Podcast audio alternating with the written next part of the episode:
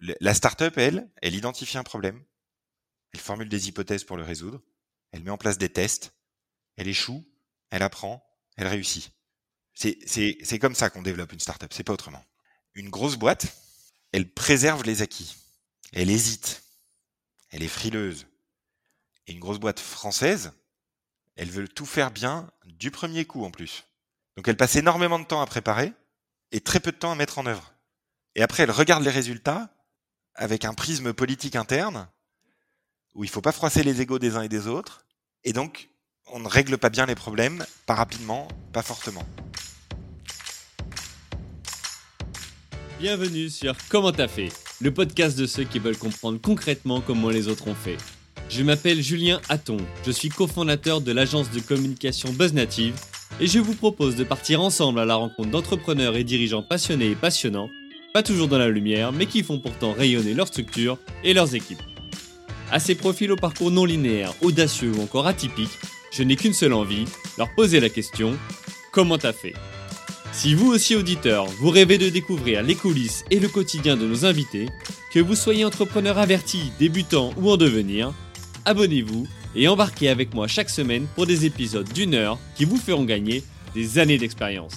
C'est parti Bonjour chers auditrices, chers auditeurs. Aujourd'hui pour ce nouvel épisode de la saison 2 du podcast, j'ai le plaisir d'accueillir Mathias Bacchino, directeur France de Trade Republic, une plateforme européenne d'investissement mobile qui permet à chacun de faire travailler son argent simplement, rapidement et sans frais cachés. Salut Mathias Salut Julien. Alors Mathias, je suis ravi de te recevoir sur le podcast Comment t'as fait? On a été mis en relation par euh, Hugues Trijas, spécialiste et particulièrement actif euh, du réseau social euh, LinkedIn. C'est un épisode non pas spécial aujourd'hui, mais qui va traiter du sujet de l'entrepreneuriat avec une autre perspective, puisque tu n'es pas entrepreneur en tant que tel, mais tu es plutôt intrapreneur, c'est-à-dire que tu as occupé et tu occupes des postes de direction sans avoir été forcément les fondateurs de ces structures. Rapidement, ton histoire, c'est celle d'un diplômé de l'Institut d'études politiques d'Aix-en-Provence et de l'ESSEC, qui a débuté sa carrière en 2009 chez BNP Paribas CIB, pour ensuite prendre la direction de l'équipe France de vente et marketing produit.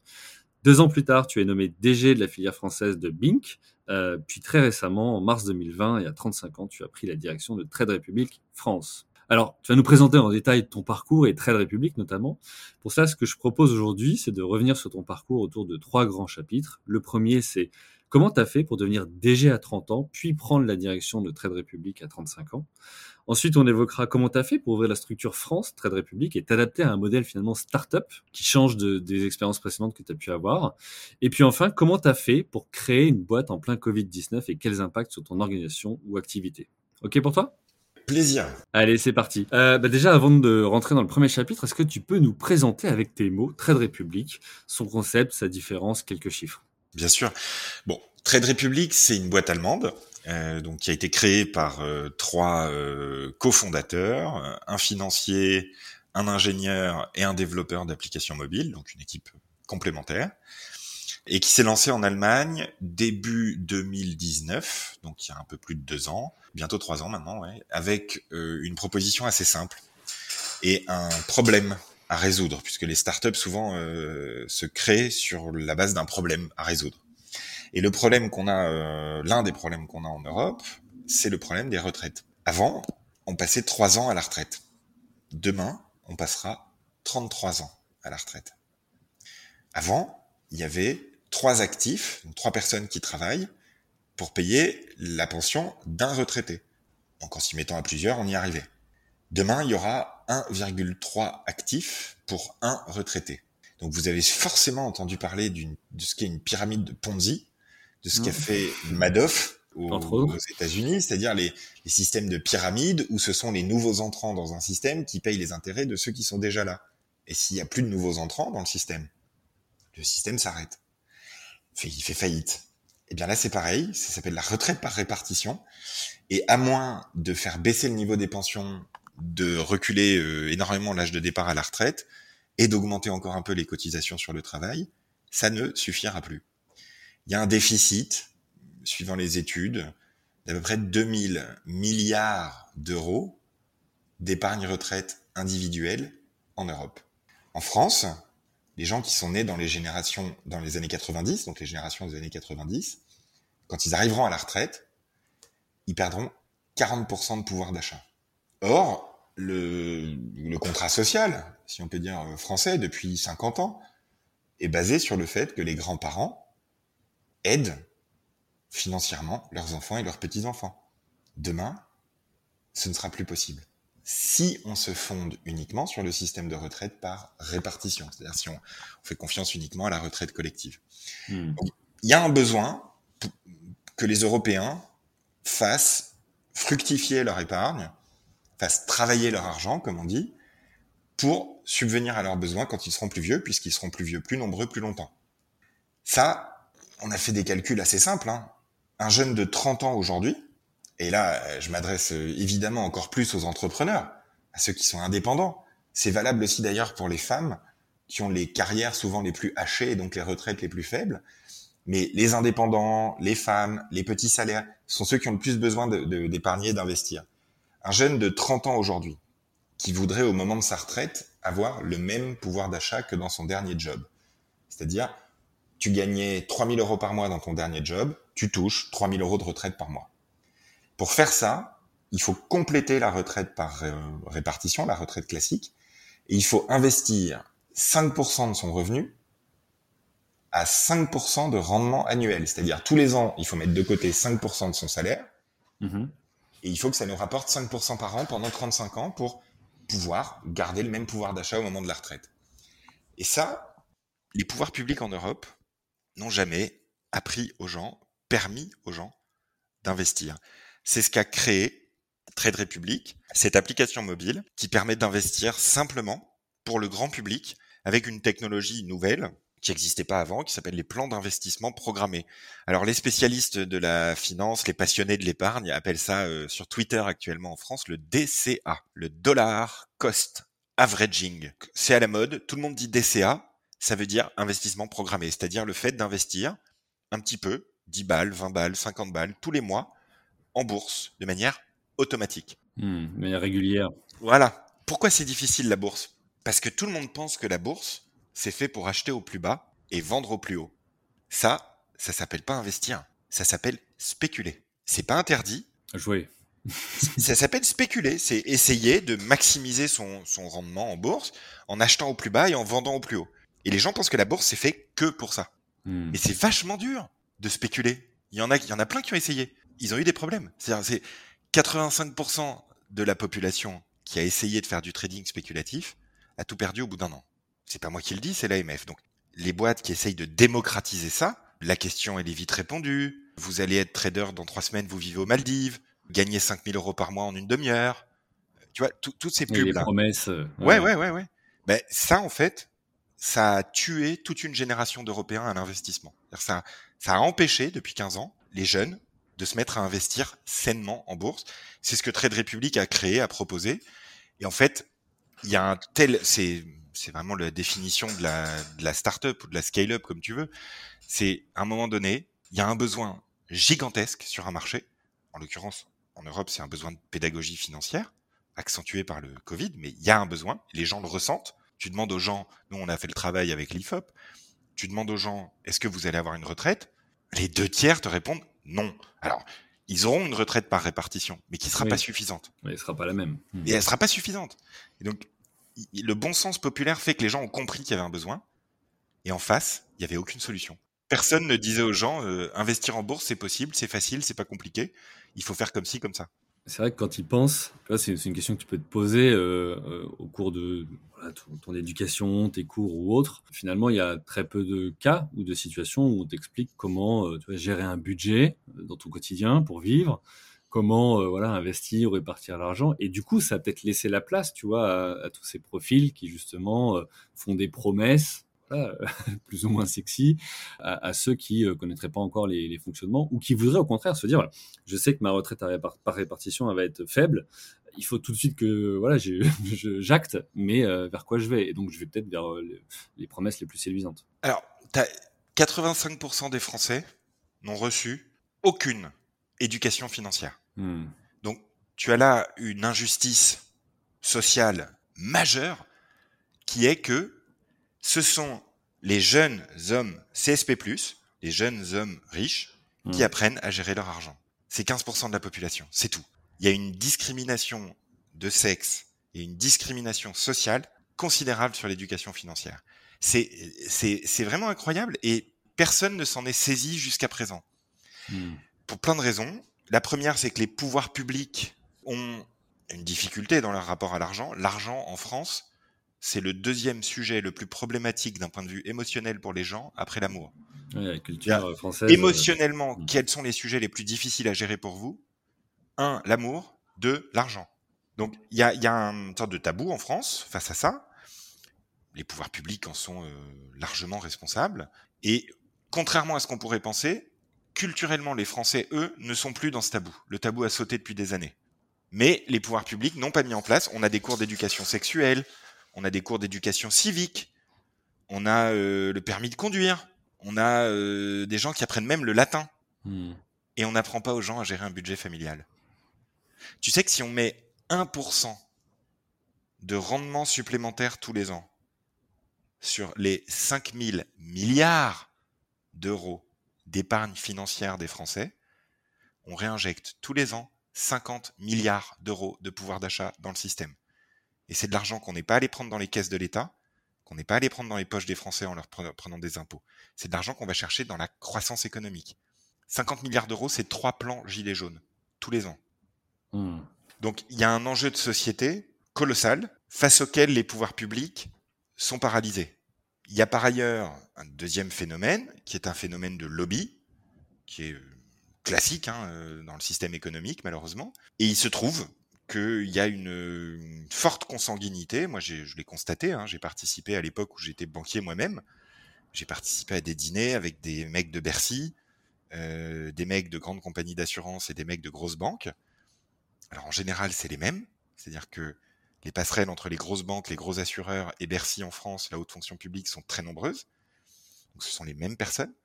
Moi, j'ai assisté à des scènes, euh, Julien, si tu veux, où dans un restaurant étoilé à Paris, tu avais une quinzaine de banquiers privés qui bouffaient du caviar à l'invitation d'un assureur, et qui, euh, littéralement, hein, qui dégustation de caviar, et qui riaient en bouffant du caviar des frais qu'ils prenaient aux gens. Donc, ce lobby-là, n'a aucun intérêt à ce que les Français deviennent plus autonomes dans leur gestion financière. Parce que en laissant penser aux gens qu'investir c'était compliqué, on maintient un statu quo qui est que l'industrie des banques et des assureurs prend 2% de frais par an en moyenne sur 5000 milliards d'euros d'épargne financière. Une sorte de rente. Pour, n'apporter hmm. aucune valeur ajoutée, ça a été démontré par les économistes, entre un ETF, c'est-à-dire un panier d'actions tout simple, des actions du monde entier. Donc un truc euh, tout simple, diversifié, ça s'appelle un ETF, c'est des paniers d'actions avec des actions selon un secteur, un pays. Bon bah t'en as du monde entier. Bah, quand tu compares ça avec les fonds de gestion qu'on vous vend avec des super gestionnaires de fonds qui sont des rockstars, qui ont bien sélectionné les actions pour les mettre dedans pour surperformer le marché, bah en fait ils superforment pas. Parce mmh. que personne n'a jamais réussi, à part Warren Buffett, personne n'a jamais réussi à performer mieux que le marché plus de 58. Donc en fait, c'est une industrie qui est construite sur un mensonge et le bon sens populaire aidé par l'horizontalité des réseaux sociaux, le fait que l'information se diffuse beaucoup plus vite depuis 10 ans, qu'on a des jeunes aujourd'hui de moins de 35 ans qui sont beaucoup plus intéressés et précis, bah, la verticalité du savoir financier, c'est mort. Et donc tu as à ce moment-là des startups qui arrivent, qui proposent un service simple, peu cher, sain, et qui viennent répondre à une demande. Bah, c'est l'histoire de Trade Republic. C'est un million de clients en deux ans en Allemagne, dont 500 000 n'avaient jamais acheté une action de leur vie avant. Donc on n'est pas sur une conquête de part de marché, on est sur une création de marché. Nouveau, mmh, C'est des purs nouveaux. Mmh. Et 80% d'entre eux mettent en place des plans d'investissement programmés. C'est-à-dire, ils ont compris que la bourse, c'était pas fait pour spéculer, c'était fait pour investir un petit peu tous les mois et toucher la performance à long terme, qui est en général le reflet de la croissance économique. Tu te rappelles tout à l'heure, j'ai dit, un jeune de 30 ans aujourd'hui doit mettre de côté 5% de son salaire et générer 5% de rendement. Les actions du monde entier, depuis 120 ans, c'est 5% par an, en moyenne. Le CAC 40, en incluant les dividendes, depuis sa création, c'est 7% par an, en moyenne. Le S&P 500, l'indice américain bien connu, depuis 10 ans, c'est 12% par an. En moyenne. Mais en moyenne. Hmm. Selon les périodes, effectivement. En moyenne. Et hmm. donc, si tu achètes un petit peu tous les mois, sans te demander si le truc est au plus bas ou au plus haut, tu touches la moyenne. Ouais, puis t'enlèves tout le côté anxiogène, le côté où tu suis au jour le jour et tu te dis euh, là ça va, le lendemain ça va plus. Enfin voilà, on sort de, on sort de, de ça et de, de, la spéculation court terme. Complètement. Donc c'est ça Trade République. Et, et, moi, si tu veux, qui suis, moi, je suis, mes premières tribunes euh, au ministre de l'Éducation nationale dans la presse pour demander des cours d'éducation financière en troisième et en seconde, ça date de 2015. C'est un sujet, moi, à titre personnel, qui m'anime depuis. Euh, je, je, je, participe à des think tanks, euh, je, je suis mmh. membre du conseil d'administration de la Fondation Concorde, on publie des rapports avec des économistes. C'est un sujet que je défends moi depuis des années. J'ai les à titre perso, si tu veux, j'ai participé à des, des, des, copains députés à des, des, textes de loi pour interdire la pub pour les produits spéculatifs en France. Donc c'est Trade République, ils m'ont trouvé en France, mais j'aurais pu les trouver aussi. C'est-à-dire c'est vraiment la boîte que j'attendais moi depuis dix ans, avec 900 millions de dollars de levée de fonds euh, au mois de mai dernier. C'est sûr que c'est plus facile aussi hein, pour se, se déployer.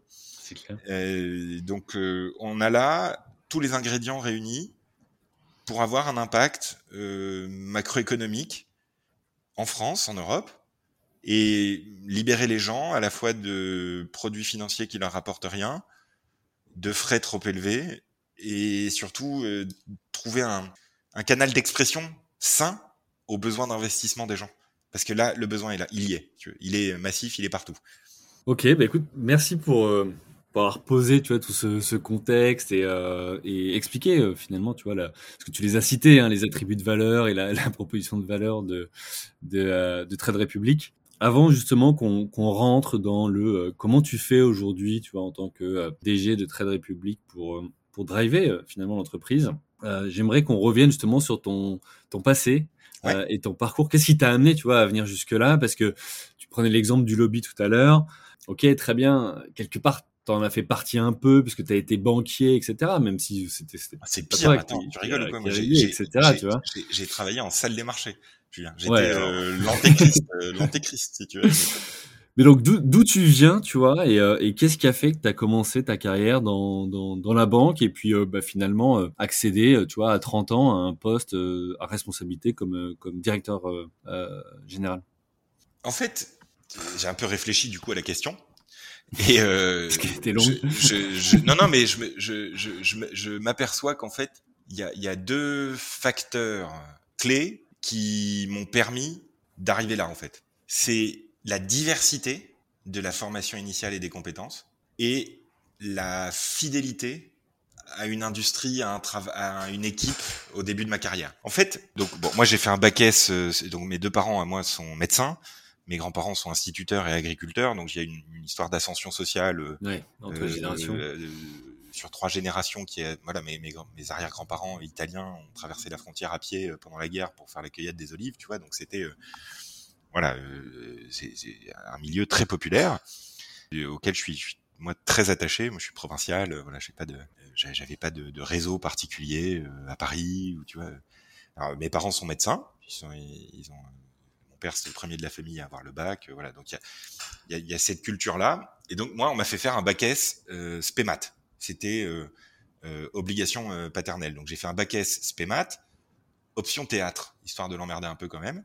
Ouais, parce que ça, pour le coup, c'est l'opposé. ouais. Et, euh, et ensuite, en fait, après mon bac, j'ai pris la décision de, de rentrer en hippocagne. D'accord. Donc mes parents étaient très surpris. J'ai tenu bon parce que je voulais en fait avoir une formation initiale diverse. Je voulais pas me spécialiser trop jeune, trop vite en fait. Donc j'ai fait Hippocagne, Cagne, euh, donc de la philo, euh, de l'histoire, euh, des langues, beaucoup. Et à l'époque, je voulais être euh, diplomate. Donc je fais euh, l'institut d'études politiques d'Aix-en-Provence, qui est euh, qui était assez fort à l'époque sur l'ex-URSS, puisque moi j'apprenais le russe euh, à l'école depuis la sixième, mes parents ayant euh, tiré au sort en 92 à pile ou face.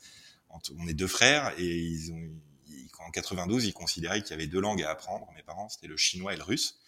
Et mon frère a gagné au tirage au sort parce que mon frère a eu le chinois. Et donc, mon frère vit en Chine, moi, depuis 17 ans, où il a fait fortune et c'est très bien comme ça. Mais autant dire que développer du business en russe dans les années 2000, c'était, en Russie, c'était plus compliqué. Donc, euh, le... D'où l'histoire du russe. Ça vient voilà. de Donc, j'ai appris le russe par hasard parce que mes parents ont décidé que c'était une bonne idée. Donc... Ah oui, c'était pas une volonté ou des origines ou non. Ah bah non, moi je suis moitié italien, moitié pied noir espagnol, si tu veux. Donc, euh, le. Ouais, ok. Ouais, rien à voir. Et euh, non, non, c'était une analyse euh, géopolitique, si on peut dire, quoi, de mon père à l'époque. Et donc, j'ai appris le russe. Donc, je pars à l'IEP d'Aix-en-Provence après avoir fait Hippocagne et Cagne pour devenir diplomate euh, spécialisé sur l'ex-URSS. Et donc, j'ai poussé le truc. Hein, j'ai fait Sciences Po. Je suis parti en stage un an en ambassade au Kyrgyzstan, en Asie centrale, où euh, j'ai vécu une année euh, hors du commun. Quoi. Euh, imaginez, hein, dans un pays pareil, en 2006, six mois après la Révolution, voilà, c'était ouais, dépaysement par rapport à ce que tu as connu avant. Quoi. Une autre planète complètement. Et là, pour l'anecdote, j'ai voyagé à Hong Kong, où j'ai rencontré un trader en boîte de nuit. Et c'est comme ça, en 2006, que j'ai découvert la finance de marché. C'est euh, beau, toute ta carrière qui repose sur ça. C'est marrant. Marrant. La vie, tu vois, c'est quand même. Euh, et, euh, et donc, avec toute cette diversité de formation initiale, ben là, j'ai fait un choix qui était celui de travailler dans le privé, de travailler euh, dans, en finance de marché. Et à vrai dire, à l'époque, c'était parce que j'avais les yeux qui brillaient, hein, c'est tout. Ça, ça, me faisait rêver, quoi, tout simplement. Hmm. En 2007. Et tu sais pourquoi ça te fascinait ou ça te donnait, ça te faisait rêver? Qu'est-ce que c'était quoi? Bah, moi, j'ai pas de, j'ai pas de, d'héritage ou de, tu vois, de, de, fortune familiale. Quand j'étais gamin, je roulais pas sur l'or. Quand j'étais étudiant non plus. Et donc, euh, je pense que la, la, dimension de rémunération, évidemment, euh, mmh. euh, jouait un rôle. Et puis, l'envie d'être, enfin, en 2006, si tu veux, la salle des marchés, c'est un peu le, l'endroit le plus exigeant, le plus excitant, le plus dynamique. Moi, c'est, c'est, ce dynamisme-là de, la salle des marchés qui me, qui m'attirait mmh. beaucoup. J'ai pas été déçu du voyage d'ailleurs. Et donc bref, je suis rentré à la BNP et là, donc la diversité des, des, de la formation initiale m'a énormément aidé parce que quand tu es capable d'un peu compter, d'un peu parler, d'un peu écrire, en fait, tu as des compétences de direction générale et d'entrepreneur quelque part. La diversité des situations aussi, des problèmes que j'avais eu à résoudre. En Kyrgyzstan, en faisant de la coopération culturelle, en Hippocagne et en Cagne, on analyse des choses aussi très différentes.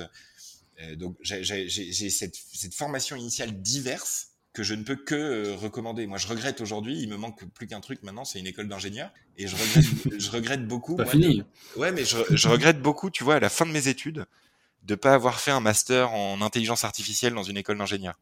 Hmm. Parce que cette dimension-là de, de code, d'algorithmie, de gestion de l'intelligence artificielle, c'est une dimension qui me manque aujourd'hui et j'aurais aimé euh, maîtriser. Hmm. Donc euh, voilà un peu pour le parcours. Donc et tu après, BNP, tu disais France. Ouais, donc je rentre à la BNP euh, en salle des marchés à Paris en stage et là je fais un choix très particulier qui est de rester fidèle quoi qu'il en coûte à l'équipe avec laquelle j'ai fait un stage. Euh, donc là ceux qui t'ont recruté. Ouais. ça. Ouais, OK. Et en fait là, il y a deux raisons à ça. C'est la constance, c'est plus difficile à gérer à court terme, mais à moyen terme, c'est ce qui m'a permis de devenir DG euh, de Bing à 30 ans. Ok, tu peux développer Ouais, ouais. En fait, quand on est constant dans ses choix, hmm. dans une direction sur plusieurs années, ça apporte des fruits que seul le temps peut apporter. Hmm. Et là, en l'occurrence, c'était très cynique de ma part. J'avais repéré cette équipe, un, très digitalisée. En 2008, c'était euh, assez novateur, avec un site internet, une appli mobile. Hmm. Voilà, donc je voulais. On parle d'il y a 13 ans, donc c'est bah, une autre époque. Hein. Bah oui, oui. Et donc j'étais moi très content d'être dans la partie digitalisée de la finance. Et surtout, il y avait dans cette équipe cinq personnes qui étaient là depuis longtemps. Et donc, statistiquement, il serait plus facile pour moi à court terme ou à moyen terme d'en devenir le responsable, puisque dans salle des marchés, habituellement, les gens restent 3-4 ans sur le même poste. Et après, changent. Hmm. C'est ce qui s'est passé, en fait.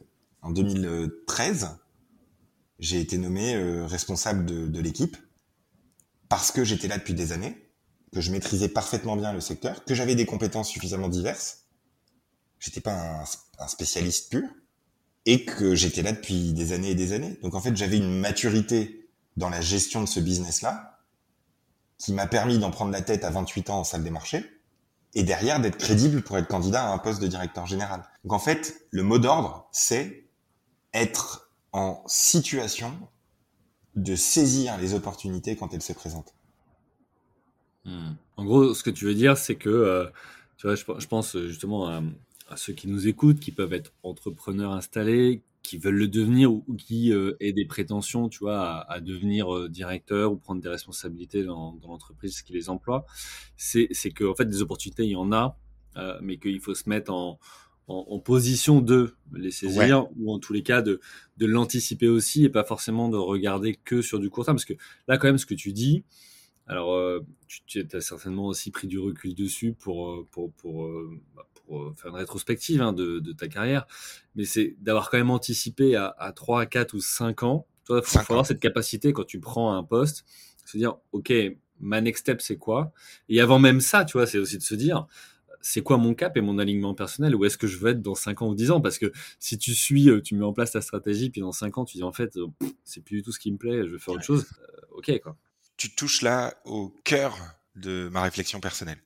C'est-à-dire, ce qui m'a permis de faire la carrière que j'ai faite, c'est de d'essayer systématiquement d'avoir deux coups d'avance. Hmm. Donc en fait, c'est pas un coup, c'est deux coups. Donc c'est cinq ans, dix ans. Et donc je suis responsable de desk en salle des marchés en 2014. Je gagne très bien ma vie, mieux qu'aujourd'hui. C'est euh, scandaleux même. Et je commence à ressentir en moi un signal faible de t'as 28, 29, t'as un peu moins les yeux qui brillent que quand on avait 24. Hmm. Il est probable que dans les années qui viennent, tu vas vouloir donner du sens à ton travail et tu ressens que dans dix ans, il va falloir ubériser la banque, hmm. mais que c'est trop tôt. Et c'est pour ça que je suis parti chez Bing. En disant à mon entourage, je vais chez Bing, qui était un courtier de la première génération Internet, pour apprendre le management que tu n'as pas en salle des marchés. En salle des marchés, tu diriges trois polytechniciens, hmm. tu les payes en bonus une fois par an, c'est ça ton acte de management annuel, si tu veux. Oui, ok. Donc, c'est là chez Bing, j'arrive, euh, il y a 45 personnes. Euh, enfin, tu, tu, vois, c'est c'est une grosse structure. Il y a 80 000 clients. Il y a, enfin bref, il y a, y a une PME à gérer, quoi. Et, et ils sont où eux? À Paris. À Paris. Et c'est une boîte française Hollandaise. Euh, hollandaise. D'accord. Ouais. Dont je, je prends la direction générale en fait de la filiale française. Et ça, je le fais en disant à tous mes proches, je fais ça parce que dans cinq ans, je vais être en situation de créer Google Bank. D'accord, ok. Donc c'est toujours anticipé. Ça n'a pas été Google, ça a été Trade Republic. Mais hmm. je m'étais préparé à ça. Hmm. Ça, c'est intéressant parce que ta, réflexion, on pourrait se dire, ok, mais en fait, euh, on parle pas d'entrepreneuriat, ou en tous les cas, là, euh, c'est pas, euh, pas un entrepreneur. Et en fait, je trouve qu'il y a un, un, super parallèle parce que l'entrepreneur, son, son, rôle, sa mission, en tout cas, ce qu'il fait au quotidien, c'est d'essayer de détecter effectivement des besoins à venir ou actuels sur un marché. Et toi, là, ce que tu as fait, c'est que par rapport à ta carrière, tu t'es dit, bah, comment je me mets en position de d'aller vers ce qui va demain, j'en sais rien, moi, être le plus sympa pour moi, le plus de sens, qui est le plus rémunérateur, qui est le plus, peu importe ce qui te, ce qui est ton driver. Je trouve ça intéressant aussi de, de se dire, bah, sa carrière se gère quelque part aussi un peu comme une entreprise et de se dire, bah, il y a un marché, il y a des candidats, il y a des entreprises, il y a un environnement externe et là-dedans, je me situe où et je veux être où et comment je me mets dans les conditions d'aller vers ce vers quoi je veux aller et pas attendre que ça frappe à la porte. Quoi. Tu as un grand parallèle avec l'entrepreneuriat as un gros parallèle aussi avec l'investissement. Hmm. C'est-à-dire, la carrière, c'est du long terme. Tu investis quelques années pour, ouais, pour plus tard. Ça marche toujours mieux quand tu investis 15 jours. Hmm. Et puis après, il y a toute la dimension d'intrapreneuriat aussi, où tu pars d'un existant. Je l'ai fait en salle des marchés chez BNP Paribas. Je l'ai fait chez Bink, je le fais là chez Trade Republic en créant euh, la, la, branche euh, française de la boîte. Tu pars d'un existant et tu dois malgré tout entreprendre. C'est-à-dire tu dois, en interne, avec des stakeholders, euh, des, des parties mmh. prenantes euh, équivalentes en fait. Tu as ton conseil d'administration, tu as euh, département finance, tu as, tu as, tu as, tu as les, les, prestataires internes de services au marketing. Donc tu, tu as en fait une, je me suis toujours vu moi comme un patron de PME au sein d'un groupe. Et en salle des marchés chez BNP Paribas, c'était pareil. Et j'ai challengé le statu quo, créé de nouvelles offres, fait évoluer des croyances ancrées dans l'entreprise depuis longtemps. Donc l'intrapreneuriat, c'est entreprendre avec des contraintes supplémentaires en interne. Et c'est, moi, c'est ce qui m'a permis d'être heureux dans mon travail sans être en risque financier, puisque pendant cette période-là, ces dix dernières années, je ne pouvais pas me le permettre en fait, tout simplement financièrement j'ai eu des enfants jeunes, euh, voilà, pour tout un tas de raisons, euh, je ne pouvais pas me permettre en fait de me mettre en risque financier. C'est ce qui explique aussi mon choix d'intrapreneuriat. Mmh. C'est intéressant, tu vois. Alors, tu as, anticipé ma question qui était en toute fin d'épisode de c'est quoi l'intrapreneuriat pour toi? Mais, mais c'est intéressant de voir ce côté-là parce que euh, peu importe le parallèle qu'on peut prendre, quelque part, c'est comment tu gères ton PNL à toi ou ta BU, c'est-à-dire je suis dans une, une équipe peut-être dans une entreprise plus large, plus grande, peu importe, mais, c'est comment j'y contribue à, créer de la valeur. Est-ce que voilà, je crée un équilibre entre ce qui rentre, ce qui sort, et, ça, en fait, tu peux te le rendre euh, intéressant et, une super aventure, peu importe le métier que tu fais. Euh, enfin, tu vois, je, prends le parallèle parce que j'ai eu l'occasion, euh, en parallèle des études, pour bosser dans la distribution. Et en fait, bah ouais, tu as ton, rayon ou ton, ton périmètre, bah tu, tu peux te dire je fais mon métier ou tu peux te dire bah comment ok je vais plus loin je me dis bah tiens euh, qu'est-ce qui rentre qu'est-ce qui sort comment je peux faire pour améliorer comment je fais pour être le meilleur rayon du magasin. Enfin, voilà donc euh, et, et, ça en fait c'est des, un tempérament. c'est des apprentissages que tu fais mais qui sont euh, qui sont hyper structurants pour le suite de la carrière.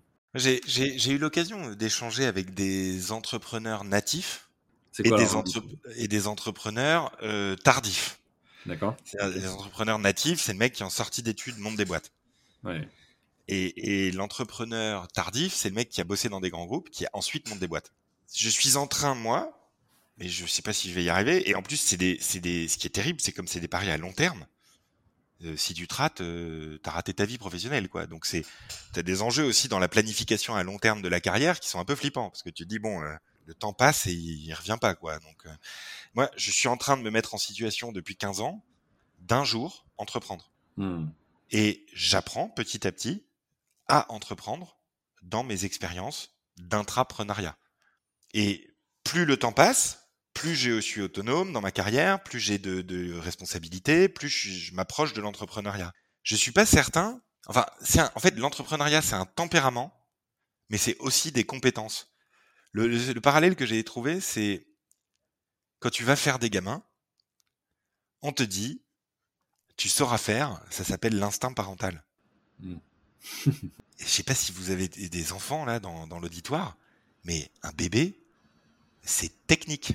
C'est-à-dire, si tu sais pas comment ça marche, mais tu vas perdre un temps fou. Tu vas galérer. Tu vas te passer des, des nuits et des nuits et des nuits à pas dormir alors que tu aurais pu résoudre le problème avec euh, un, une solution technique assez simple. Donc en fait, tu as un instinct parental, c'est vrai, c'est de t'en occuper.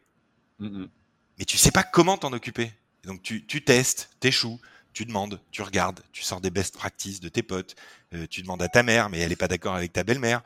Donc c'est ton apprentissage que tu te fais petit à petit. Ben, L'entrepreneuriat, pour moi, c'est pareil. Il y a des tempéraments d'entrepreneurs. C'est des gens qui, par nature, identifient les problèmes, veulent les résoudre, veulent faire évoluer le statu quo, challenger l'existence. C'est un tempérament. Mais pour réussir à créer une entreprise, qu'elle soit profitable, durable, etc., ça s'apprend. Mmh. Donc moi, c'est cet entre-deux-là que j'essaye de trouver avec l'intrapreneuriat, mais c'est pas simple. Parfois, c'est frustrant. Quand t'es pas ton propre patron, c'est dur. En même temps, t'apprends. Ouais, alors on va aller sur la, ça me fait une bonne transition sur la deuxième partie. Comment t'as fait pour ouvrir la structure France hein, de Trade Republic et puis t'adapter finalement à un modèle startup, toi qui viens des banques, alors plus traditionnel, organisé euh, probablement différemment, sur d'autres temps justement, on parlait de dimension euh, temporelle. Et, et donc, ce qui m'intéresse maintenant de, de, faire, si tu veux, c'est de de rentrer justement dans ce concret. Tu étais donc DG de, de, de Bink, euh, tu ouvres la structure Trade Republic. Enfin, Trade Republic, tu l'as dit, une entreprise allemande. Euh, toi, tu crées la, la, filiale France. Comment ça se passe? Qu'est-ce que tu fais? Parce que là, euh, voilà, tu es en plein dans l'intrapreneur, faut créer la structure, faut recruter. Com comment tu structures ça? En fait, il y a, y, a, y, a, y a trois dimensions, si tu veux, dans la, la startup slash euh, scale-up, qui sont ces trois dimensions qui sont très différentes d'une entreprise traditionnelle comme j'avais connu avant chez BNP Paribas en salle des marchés ou chez Bink, euh, courtier euh, créé en 1999. C'est le rapport au temps, c'est le rapport à l'échec et c'est le rapport à l'ego. Et en fait, quand tu es un leader, en tant que directeur général, je dois être leader, donc je dois, je dois euh, impulser euh, la dynamique sur le marché français. La première chose à faire, c'est d'être toi-même exemplaire. Mmh. Donc tu fais les choses dans l'ordre. Et dans l'ordre, tu commences par toi t'acculturer et t'adapter le plus vite possible pour ensuite le déployer, le mettre en œuvre, le scaler, le faire grandir, recruter, etc. Si tu ne le fais pas dans le bon ordre, T'as aucune chance. Le rapport au temps. Toute ma vie, moi, on m'avait donné des objectifs trimestriels et des Mhm. budgets annuels. Là, j'arrive. Là, il y avait une incohérence. Ah bah, là, j'arrive chez Trade Republic, on me donne un budget hebdomadaire D'accord. Ah oui, à la semaine. à la semaine. Ok. Donc, va construire un plan marketing, un plan de communication, un plan RP, un, un plan d'action, quoi, de développement, avec des budgets hebdomadaires. Alors, le rapport au temps est pas du tout le même. En fait, une semaine dans une entreprise traditionnelle, c'est une journée dans une scale-up. C'est le, le rapport au temps est aussi différent que ça. Ah, Ça, pour toi, ça vient quoi? Ça vient du fait justement que ce soit une scale-up, donc grande croissance, ou potentiellement euh, la stratégie d'aujourd'hui, c'est peut-être plus celle de dans deux semaines, etc. Ou en tout cas, il y a des choses qui évoluent. Ou ça vient de la culture initiale de l'entreprise ou des fondateurs qui sont plutôt des Allemands? Non, ça, ça vient de la méthode D'accord startup. C'est-à-dire ça vient de la méthode de travail des startups du digital qui est issue des théories agiles. euh, Hmm. euh, voilà, il y y a plusieurs théories qui ont créé ce mouvement-là de mode de fonctionnement euh, startup, qui est un mode de fonctionnement très rationnel. Hmm. D'où leur euh, troisième point qui était le rapport à l'ego. C'est un Mhm. sujet essentiel dans une startup, ça. Euh, Et pour l'entrepreneur de manière générale, je pense que la question de l'ego est un enjeu essentiel. Il y a, il y a un tueur d'entreprise euh, en chef dans la psychologie des entrepreneurs, c'est l'ego. Et donc, la startup, elle, elle identifie un problème, elle formule des hypothèses pour le résoudre, elle met en place des tests, elle échoue, elle apprend, elle réussit. C'est c'est- c'est comme ça qu'on développe une startup, c'est pas autrement. Une grosse boîte, elle préserve les acquis. Elle hésite. Elle est frileuse. Et une grosse boîte française, elle veut tout faire bien du premier coup en plus. Donc elle passe énormément de temps à préparer et très peu de temps à mettre en œuvre. Et après, elle regarde les résultats avec un prisme politique interne où il faut pas froisser les égaux des uns et des autres. Et donc, on ne règle pas bien les problèmes, pas rapidement, pas fortement. Donc, il faut être prêt quand on veut disrupter une industrie. Il faut être prêt à se challenger soi-même, à échouer, à réagir très vite, très fort, sans ego. Hmm. Ça, ça m'a pris euh, trois mois. Ça a été vachement dur. C'est hyper intéressant ce, ce parallèle que tu fais parce que tu vois qu'en fait, euh, sur un même marché ou un même sujet ou une même activité, tu as quand même deux manières complètement différentes d'aborder la problématique, en tous les cas, voilà, le, sujet, et, et de mise en œuvre en fait. Et, et en fait, tu te rends compte que c'est pas la même course, c'est pas du tout le, tu vois, le même. euh, C'est hyper intéressant. C'est pas le même sport, ouais, t'as raison. C'est ça. C'est-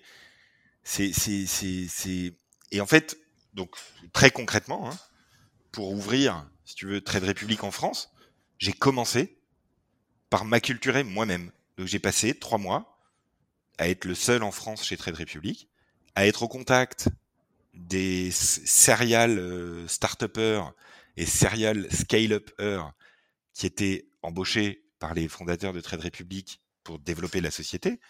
Donc des mecs qui arrivaient de Netflix, euh, de Uber, de Airbnb, de Donc il y avait déjà cette culture et cette expérience. voilà. Ouais.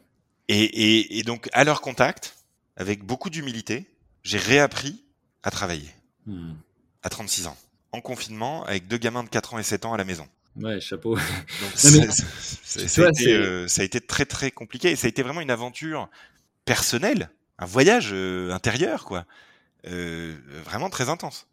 Et là j'ai eu la chance de tomber sur une équipe de direction à Berlin qui est aussi bienveillante qu'ambitieuse. Hmm. Et donc c'est ce combo là entre la bienveillance et l'ambition qui qui permet euh, de faire des choses comme ce qu'on est en train de faire, c'est-à-dire de changer la manière dont les gens épargnent en Europe. Quoi. Donc ça commence comme ça, et après il y a un gros travail d'analyse. On bosse avec l'IFOP, on fait des sondages, on bosse avec des boîtes qui font des focus group. On passe beaucoup de temps sur les réseaux sociaux à analyser en big data euh, tous les retours euh, qu'on peut obtenir sur les réseaux. On fait des interviews. Moi-même, j'ai rencontré plein de clients. Et ça faisait euh, 15 ans que je bossais dans le secteur je me suis interdit de partir de mes a priori passés. Donc, j'ai, déconstruit la problématique à laquelle on faisait face, comme si j'y avais jamais travaillé. Et une fois que j'ai eu fait ça, on a recruté. Et là, tu dois euh, recruter des start-upers, parce que le travail d'acculturation est sans en être un toi-même.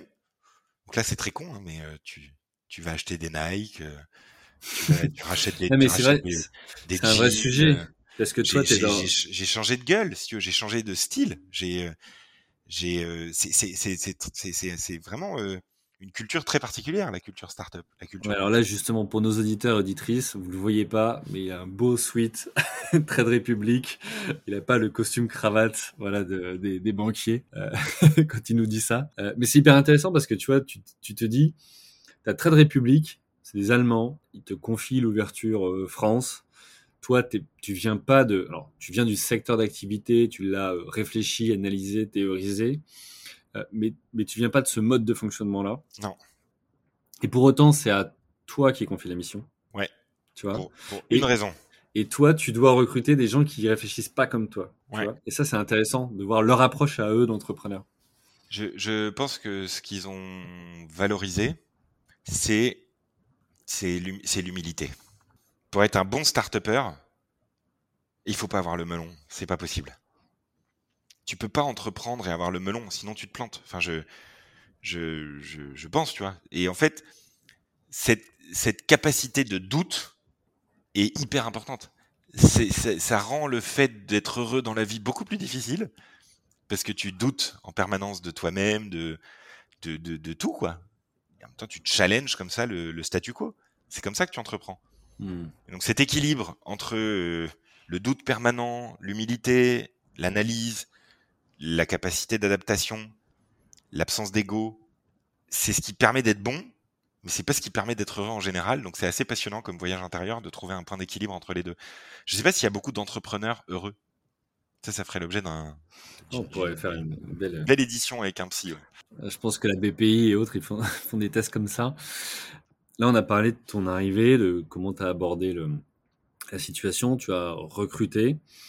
Comment ça se passe euh, concrètement quand tu es intrapreneur, donc comme toi Euh, Est-ce que l'Allemagne te met des, des KPI, donc des critères clés de performance euh, de dingue? Est-ce qu'ils ont des, euh, des exigences en termes de vitesse ou en termes de, de cash à cramer? Enfin voilà, co- comment ça se passe? Parce que toi, tu dois quand même faire avec eux sur un marché, euh, alors, ou en tout cas une culture et un rapport à l'argent qui est différent de l'Allemagne, évidemment, et où finalement euh, bah, vous avez un modèle économique. Tu vois, donc tu vas nous expliquer, c'est quel est le modèle économique aussi autour de ça, et est-ce qu'aujourd'hui, du coup, euh, vous êtes rentable, tu vois, en France ou, ou pas? Bon, ça fait beaucoup de questions en une, mais Alors, la, la première chose, c'est que Trade Republic n'est plus une boîte allemande.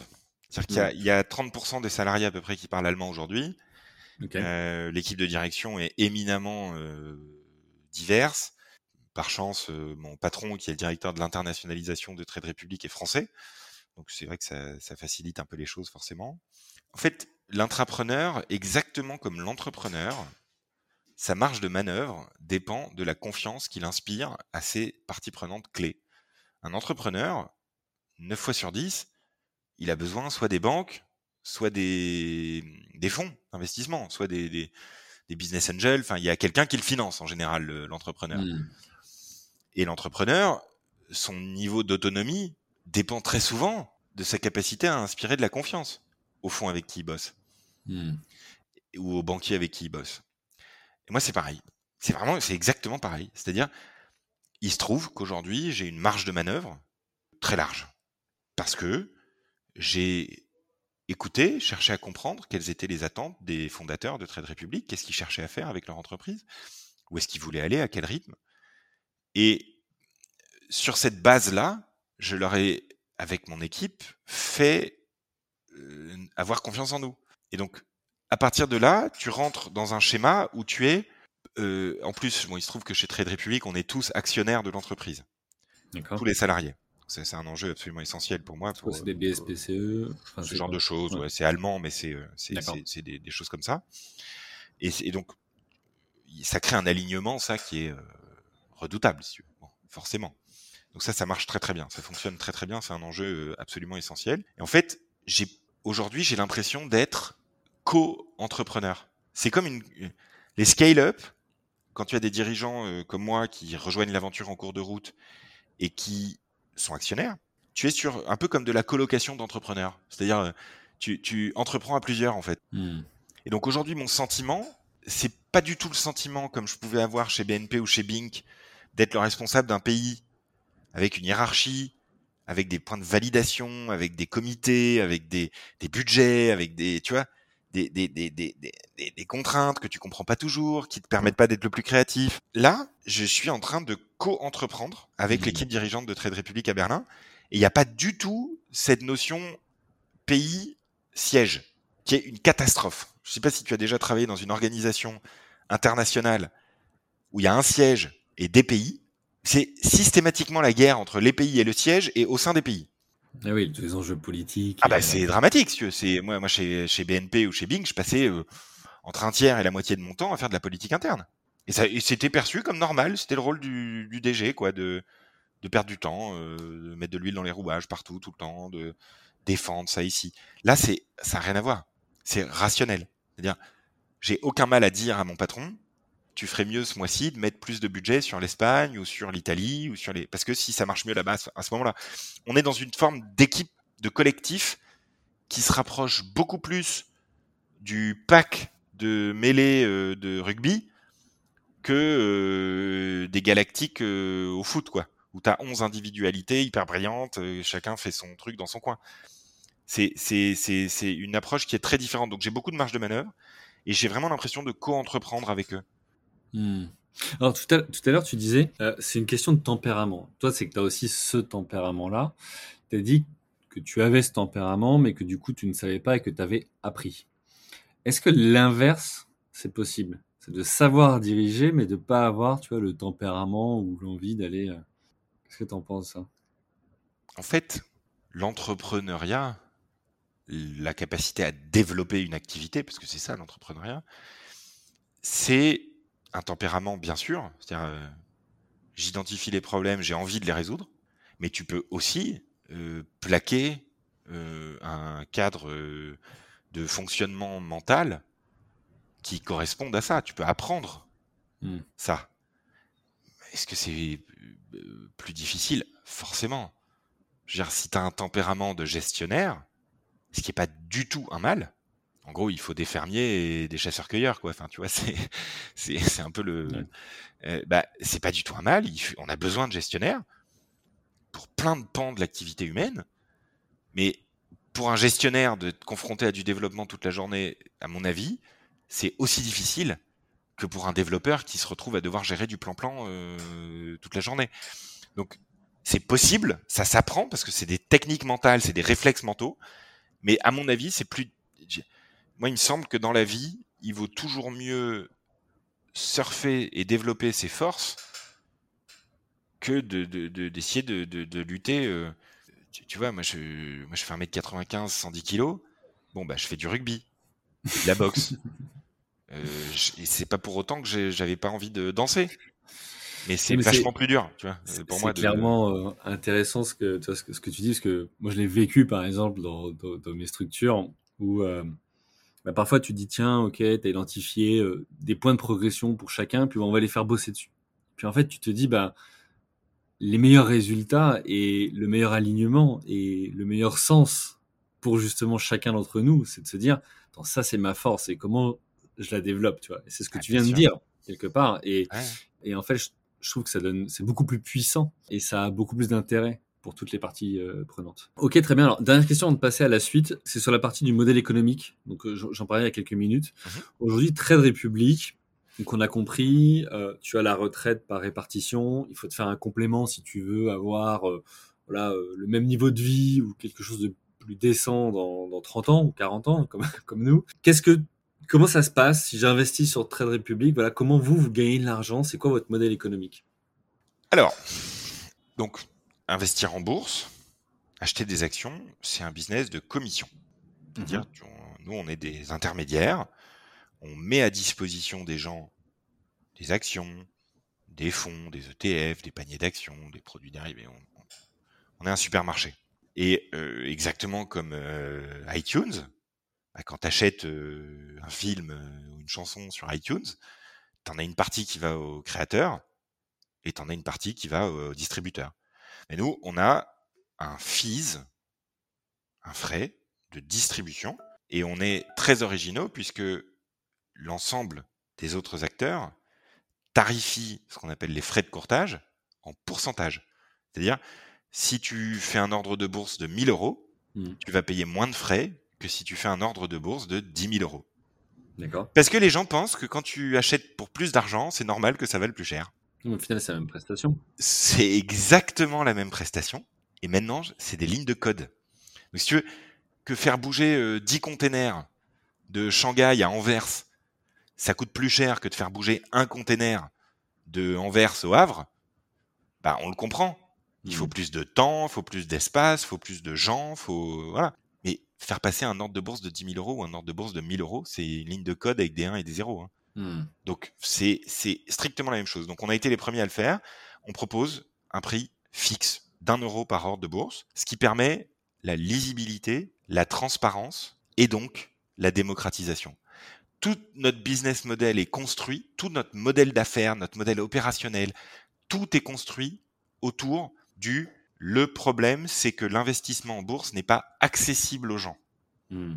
Et donc cette notion d'accessibilité, on l'a énormément travaillée et elle se reflète dans notre produit et dans notre business model, dans notre modèle d'affaires. Donc nous, à chaque fois qu'un client passe un ordre de bourse, il nous paye un euro de frais, quel que soit son ordre, quelles que soient les actions qu'il propose, etc. Et par ailleurs, les fabricants des produits qu'on distribue, donc les fabricants de, TF en l'occurrence, ben nous, nous redonnent une petite partie de leur marge à eux. Donc on a un système qui est pas gratuit, parce que quand c'est gratuit, c'est toi le produit. C'est vous le produit. Hmm. Et donc, euh, les courtiers en bourse qui proposent aux gens une offre gratuite, c'est-à-dire une offre où on ne paye pas de frais de courtage, où on peut acheter et vendre des actions autant qu'on le veut, sans payer aucun frais. Soit, c'est en fait, c'est pas des actions qui vous vendent, c'est des produits dérivés sur ces actions. Et donc, au lieu d'acheter un actif, au lieu d'acheter une part d'entreprise, vous achetez un contrat face à votre courtier. Hmm. Si le courtier fait faillite, vous n'avez pas d'actif vraiment. Vous avez juste un contrat avec lui. D'autres acteurs qui proposent des actions, des vrais, sans payer de frais de courtage, en fait, vous les vendent un peu plus cher, un centime plus cher que ce que vous auriez dû l'acheter. Ce qu'on appelle des frais cachés. Et ça, c'est pas bien du tout parce que c'est, euh, ça va contre la transparence et la démocratisation. Hmm. Et ensuite, nous, on a créé les plans d'investissement programmés qui permettent de mutualiser les ordres une fois par mois de l'ensemble de nos clients. Tous nos clients qui veulent acheter du Amazon, ils le font tous ensemble une fois par mois. Donc nous, on passe qu'un seul ordre. Donc eux, ils n'ont aucun frais de courtage sur ces ordres programmés. Ouais, ça réduit les coûts. Ça réduit les coûts, ce qui est hyper important parce que un jeune, il va pas pouvoir mettre euh, 1000 euros par mois en bourse. Hmm. Donc si on lui prend un euro de frais à chaque fois qu'il met 20 euros par mois, ça fait 5% de frais. C'est énorme au final. Donc, et voilà. Et en fait, si on revient sur le début de la conversation où on dit qu'un jeune à 30 ans, 5% de son salaire doit être épargné tous les ans et lui rapporter 5% par an, ben en fait, il y a plein de gens qui arrivent à générer 5% de performance avec leur épargne, sauf que l'industrie bancaire et assurantielle leur prend 2% de frais. Donc au final, ils ont entre 2,5 et 3 euh, de rendement net. Donc on s'est attaqué, nous, à toutes les facettes. Donc oui, on est rentable, parce que notre business model est construit pour l'être. Non, on ne l'est pas dans la réalité, parce qu'on investit énormément en marketing pour se développer, parce qu'il y a une telle demande en ce moment que bah, on dépense beaucoup d'argent en acquisition client. Mais l'immense point fort de Trade Republic, c'est de s'être mis au milieu. D'un côté, tu avais les grosses banques, les gros assureurs qui étaient qui donnaient confiance, qui vendaient des vraies actions, qui proposaient un produit sain, mais qui était trop cher et trop peu pratique à utiliser. Euh, L'expérience utilisateur était dégueulasse. Je sais pas si tu as déjà essayé d'ouvrir un compte dans une banque, euh, un compte titre dans une banque traditionnelle, mais euh, bon courage quoi. Enfin, il te faut un piolet et des, et des crampons pour euh, réussir à gravir le, le- le- truc administratif quoi. Donc, et de l'autre côté, tu avais des acteurs vachement modernes, des applis mobiles, hyper faciles à utiliser, gratuites, mais qui t'amenaient vers le trading spéculatif. Et donc nous, on est une boîte qui s'est créée au milieu. C'est ça le, le, le, le, le, le gros avantage stratégique si de Trade Republic. D'autres viendront, mais nous, on est arrivé au bon moment. Ouais, parce que c'est ce que j'allais dire, le, time to market, il est quand même intéressant. Tout à l'heure, tu disais dans, dans ma carrière, je pensais à l'ubérisation de la banque, enfin dans tous les cas le secteur Mhm. bancaire, mais c'était trop tôt. Donc là, voilà, il y, y a aussi ça qui compte, parce que tu proposes euh, cette offre beaucoup trop tôt, euh, ça peut ne pas marcher. aujourd'hui, on le soit, les infrastructures, euh, l'accès à l'information, etc., etc., les cryptos, NFT, tout, ce qui arrive finalement en masse, qui est encore pour l'instant l'apanage que des early adopters, on va dire, on peut le dire en tout cas à date, fait que devant vous, il y a quand même une des grandes perspectives. Je voudrais, parce que je vois l'heure qui tourne et euh, il ne reste vraiment que quelques minutes, mais aller sur la dernière partie. Donc, ok, on a vu ton parcours, on a vu que donc euh, tu as lancé euh, Trade Republic France, avec les différentes problématiques et, les parallèles entre intra et entrepreneur. Comment tu fais concrètement pour prendre la direction tu d'une boîte en plein Covid-19 ou la créer? C'est-à-dire, quel est l'impact organisationnel? Quand tu arrives et tu dis, ok, en plein Covid, euh, alors que euh, bah, peut-être que ton équipe euh, bosse de chez elle, peut-être qu'ils sont répartis un petit peu partout en France ou en Europe, peu importe. Comment tu fais pour créer finalement cette équipe et potentiellement cette culture aussi entreprise autour bah, de la mission et de la vision de Trade Republic bah, Déjà, tu deviens un expert de la vidéo, de la visio. De tous les outils numériques Tous les outils possibles et imaginables. Ça, c'est le point de départ. Ensuite, tu dois développer des techniques de recrutement et de management qui mettent de côté l'impact du présentiel. C'est-à-dire que tu es beaucoup moins dans l'émotion, tu es beaucoup moins dans le ressenti, tu es beaucoup moins dans la relation humaine et tu es beaucoup plus dans l'intellectuel. Dans le... Parce que derrière un, écran. Et ouais, ouais. Tu, tu, tu, tu, perds toute la dimension euh, charnelle, si on veut. Le feeling. Euh, ouais, ouais, bien sûr. Donc c'est assez raccord avec la logique des startups. C'est-à-dire, c'est beaucoup plus difficile de faire basculer en présentiel une salle en distanciel, en télétravail, une salle des marchés, une entreprise classique hmm. qui fonctionne euh, sur euh, quel a été mon ressenti à la machine à café ce matin quand j'ai parlé à ce mec-là et est-ce que je vais lui parler de la même manière en réunion tout à l'heure parce que j'ai senti qu'aujourd'hui il était pas trop chaud. J'ai vu euh, mon patron passer dans les couloirs euh, il avait l'air euh, énervé. Euh, du coup, ma propale, ma demande d'augmentation, je vais peut-être attendre la semaine prochaine. Ou mmh. mon nouveau business que je vais lui, je devais lui présenter cet après-midi, je vais peut-être là. Tout ça, ça saute. Donc, tu dois être beaucoup plus rationnel. C'est presque déshumanisant, donc il faut faire attention parce que malgré tout, on reste des êtres humains. Et en même temps, tu es confronté à une génération qui est digitale native, c'est-à-dire qui est télétravail native. moi, j'ai 36 ans, j'ai l'impression d'être vieux parfois. Quand tu fais face à des mmh. générations Z, ça, ça surprend quoi. Donc, c'est un très gros travail d'adaptation. Tu peux compter x2 sur ton temps passé à communiquer parce que le distanciel enlève de l'émotionnel, donc c'est plus facile à gérer, c'est plus rationnel, mais en même temps, tu perds quelque chose malgré tout. Mmh. Et donc, tu, tu, perds ta capacité en tant que leader à influer sur le moral des troupes. Oui, parce que parfois, il y a juste le fait d'être dans la pièce ou comment tu te tiens, ou l'énergie que tu peux implicitement finalement dégager. Ça, tu le perds complètement. Complètement. Et donc, mm. il faut apprendre à le faire passer par Slack, par des systèmes de messagerie, par des émoticônes, mm. par des, des, des, calls un peu plus euh, détendus. Et évidemment, par du team building. C'est d'autant plus tu es en télétravail, tu es en distanciel, tu es en remote, d'autant plus il faut organiser des moments de convivialité. Toute ton équipe, du coup, elle est en remote ou pas? Alors, depuis septembre, là, euh, j'ai pris des bureaux, mhm. mais j'ai une partie de l'équipe qui est à Berlin, une partie de l'équipe qui est à Paris. D'accord. Et euh, on est en full flex, c'est-à-dire euh, chacun vient au bureau quand il veut. Ok. Donc le matin, moi, je sais pas qui je vais avoir au bureau, qui je vais avoir en distanciel. Donc j'ai créé des routines sur Slack, beaucoup. D'accord j'ai créé aussi un canal euh, plus informel sur WhatsApp pour avoir le, la, boucle un peu des fouloirs. Où hmm. on n'est pas dans un environnement euh, professionnel. J'ai invité chez moi, pas mal. Hmm. J'ai créé des, des routines euh, de, de rendez-vous, quoi. Et après, c'est une question d'essayer d'avoir des capteurs de l'état émotionnel de ton équipe digitaux. C'est-à-dire, cette réponse à ce message sur Slack, elle n'est pas tout à fait comme d'habitude. Hmm. Donc en fait, les, les émoticônes ont beaucoup remplacé les émotions. Ça implique d'être plus vigilant et d'être un meilleur manager, indiscutablement. Tu es obligé d'y consacrer davantage de temps et d'attention. Est-ce que tu as, euh, parce que là il y a deux, sujets sur lesquels je voudrais revenir. Le premier, c'est euh, comment tu captes tu vois, euh, via le ressenti ou autre, si ça va ou ça va pas.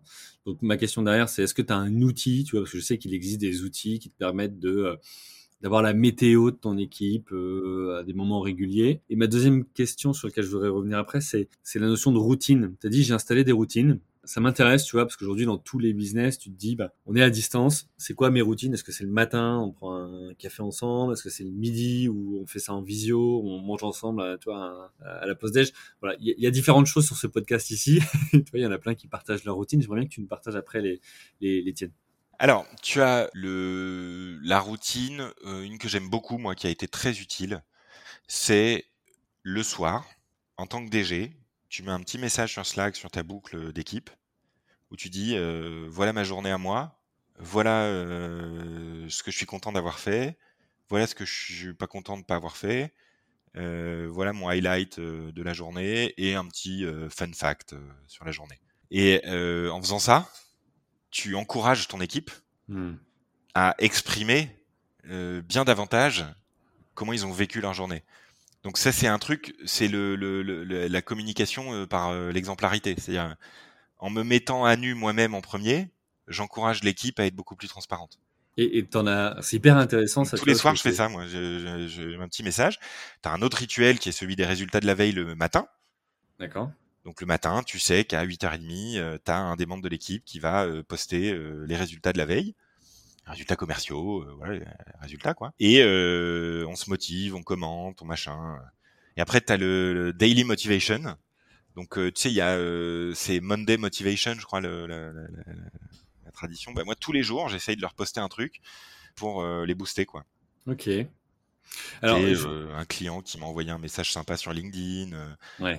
c'est un chiffre, c'est un journaliste. C'est donc c'est euh, forcer la dose de communication et créer des rendez-vous euh, virtuels. En fait, il faut réussir à être euh, proche sans être familier. Hmm. Parce que ça peut, tu peux vite être trop intrusif. Et donc c'est ça qui rend. En fait, le télétravail est un, enfin c'est vraiment un challenge quoi, colossal. C'est la même chose dans la vraie vie, enfin dans la vraie vie en présentiel. Tu vois, je veux dire, euh, tu, peux très bien à un moment donné euh, paraître ou tu vois, selon ce que ce que tu peux partager ou pas, parfois trop familier ou trop intrusif. Et pour autant, euh, effectivement, ce que tu disais, être le premier à partager bah, ce qui va dans ta vie, mais ce qui va aussi peut-être moins bien, bah, ça autorise les autres à le faire. Ah ça, ça désacralise aussi parfois le patron, parce qu'il y a tout un tas de représentations autour de ça. Euh, notamment culturellement en France. Mais, euh, mais, mais voilà, tu vois, pour moi, c'est, c'est, ça vit dans les deux, quoi, en virtuel et en, en présentiel. Je voudrais juste, tu disais, euh, revenir sur ta, ta première routine, celle du soir de partager. Est-ce que du coup les autres le font ou tu es encore tout seul à le faire parce que c'est, le début et... ça, ça, ça, ça, ça, dépend des jours. Ouais. Euh, et puis tous, tous les jours, on n'a pas non plus quelque chose à raconter. Mmh. Mais euh, de manière générale, ça a considérablement détendu la pression, quoi. Parce mmh. que le problème des scale-up, c'est que euh, et de l'entrepreneuriat de manière générale, c'est quand même que tu peux vite te retrouver avec une pression et un stress euh, très important sur les épaules. Mmh. D'autant plus quand tu es dans un environnement de travail très direct, très euh, centré sur l'objectif, très motivé, quoi. Tu vois, le télétravail, peut créer des situations d'enfermement individuel dans son propre stress. Hmm. Et donc, le fait d'ouvrir des, canaux euh, de... En fait, le télétravail oblige à être un meilleur manager, quoi. Vraiment, c'est plus attentif, plus à l'écoute, plus communicant, plus humble, plus transparent. Donc c'est euh, c'est un challenge quotidien et de, de, transparence et de partage euh, permanent, quoi. Ok, écoute, euh, merci parce que c'est hyper intéressant. Tu vois, je pense que ça va aider plus d'un d'entrepreneurs euh, installés ou, ou, en devenir. Cette vision, tu vois, cette manière de gérer le, télétravail. Malheureusement, c'est déjà l'heure de couper. Euh, je pense qu'on pourrait refaire encore cinq épisodes, tellement il y aurait d'autres choses à, à, à, développer autour de, de, ces sujets. Merci à toi pour, euh, pour bah, ta participation. Euh, J'ai une dernière question. Si tu avais un dernier conseil à partager à nos auditeurs et auditrices qui veulent se lancer ou sont déjà entrepreneurs ou intrapreneurs, parce que c'est le sujet du jour, tu dirais quoi? Je peux en dire deux? Allez, vas-y. Le premier, c'est, en bon français, hard on facts, soft on people. Ça, c'est une règle d'or. Et c'est extrêmement efficace. La bienveillance est un outil de performance. La bienveillance n'empêche pas l'ambition. Hmm. Donc c'est hard on facts, soft on people. C'est essentiel parce que on retombe sur l'ego, on retombe sur bref.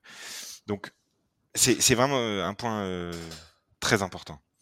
Et un truc que moi j'ai appris, que la vie m'a appris, c'est que la première ressource de l'entrepreneur, c'est lui-même. Et donc la première chose à préserver quand on est entrepreneur, c'est son corps et sa santé. Et donc euh, moi j'ai fait deux burn-out, j'ai travaillé 90 heures par semaine, j'avais des activités extra-professionnelles en plus, j'ai eu deux gamins, enfin bref, c'était euh, Donc j'ai fait, moi j'ai fait, euh, j'ai 36 ans aujourd'hui, j'ai déjà fait deux pneumonies graves d'un mois, euh, voilà, un peu sérieuses.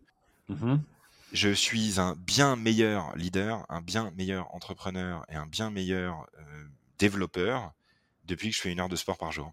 Ouais, je te rejoins. voilà, c'est préservez-vous et se préserver, ça commence par le sport et la bouffe. Donc c'est c'est on vous répétera jamais assez en tant qu'entrepreneur, développeur, intrapreneur, votre première ressource c'est vous-même. Préservez-vous. Bah, je peux que te, rejoindre. Je l'ai vécu aussi personnellement, tu vois, et le fait de se, remettre au sport et ça fait partie. Je, ne vais pas rentrer dans les dans les routines, tu vois, ou les, les promesses des routines, mais mais c'est vrai que commencer sa journée par euh, faire euh, une heure de sport, euh, c'est une heure déjà pour toi. Tu sais que c'est fait dans la journée, tu reviendras pas dessus où tu te sens bien physiquement et mentalement, tu nourris le corps et l'esprit, et où euh, bah, derrière tout simplement tu peux être euh, bah, plus efficace, plus heureux aussi. T'en parlais tout à l'heure. Est-ce qu'il y a des entrepreneurs heureux? Bah, le, risque serait de se dire bah ok pour faire plus je fais plus d'heures et donc euh, bah, j'ai encore moins de temps pour moi, pour ma famille, pour le sport, pour ma santé, et au final tu es dans un cercle vraiment vicieux pour le coup. Donc voilà, je sais que c'est compliqué. C'est compliqué parfois de se dire ok alors il faut que je fasse moins pour être mieux, mais c'est une équation compliquée. Mais en fait la réalité elle est là et une fois que tu l'expérimentes, c'est les, les résultats sont impressionnants. En fait, un bon moyen de le mesurer, c'est euh, le jour où vous vous dites j'ai pas le temps de faire du sport, c'est le moment d'en faire. Ouais, justement. Parce que, vous êtes plus lucide, parce que vous êtes plus lucide. Écoute, on va se quitter sur ces belles paroles. Euh, merci beaucoup, Mathias. Merci pour euh, ton retour d'expérience. voilà pour un épisode un peu spécial entre guillemets, mais tout aussi bah, riche, nourrissant et inspirant. Euh, que les autres.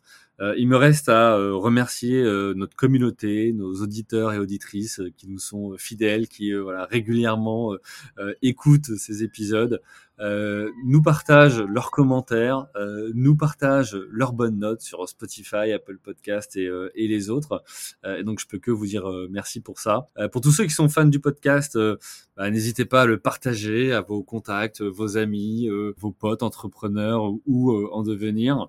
Ça, ça nous permet tout simplement de, de développer la visibilité du podcast et de ces chers entrepreneurs au masculin et au féminin qui acceptent de partager gentiment leur, leur expérience. Euh, un grand merci à vous tous. Euh, il me reste à vous souhaiter une bonne journée. Bye.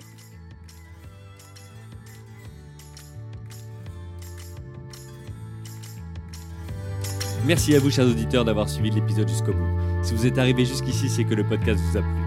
Alors pour nous aider à continuer, rendez-vous sur votre plateforme d'écoute de podcast préférée et laissez-nous un avis 5 étoiles avec un commentaire positif ou un message pour notre invité du jour. Parlez du podcast autour de vous, c'est le meilleur moyen de nous aider à vous proposer du contenu de qualité. C'en est fini pour aujourd'hui. Un grand merci à vous et à la semaine prochaine.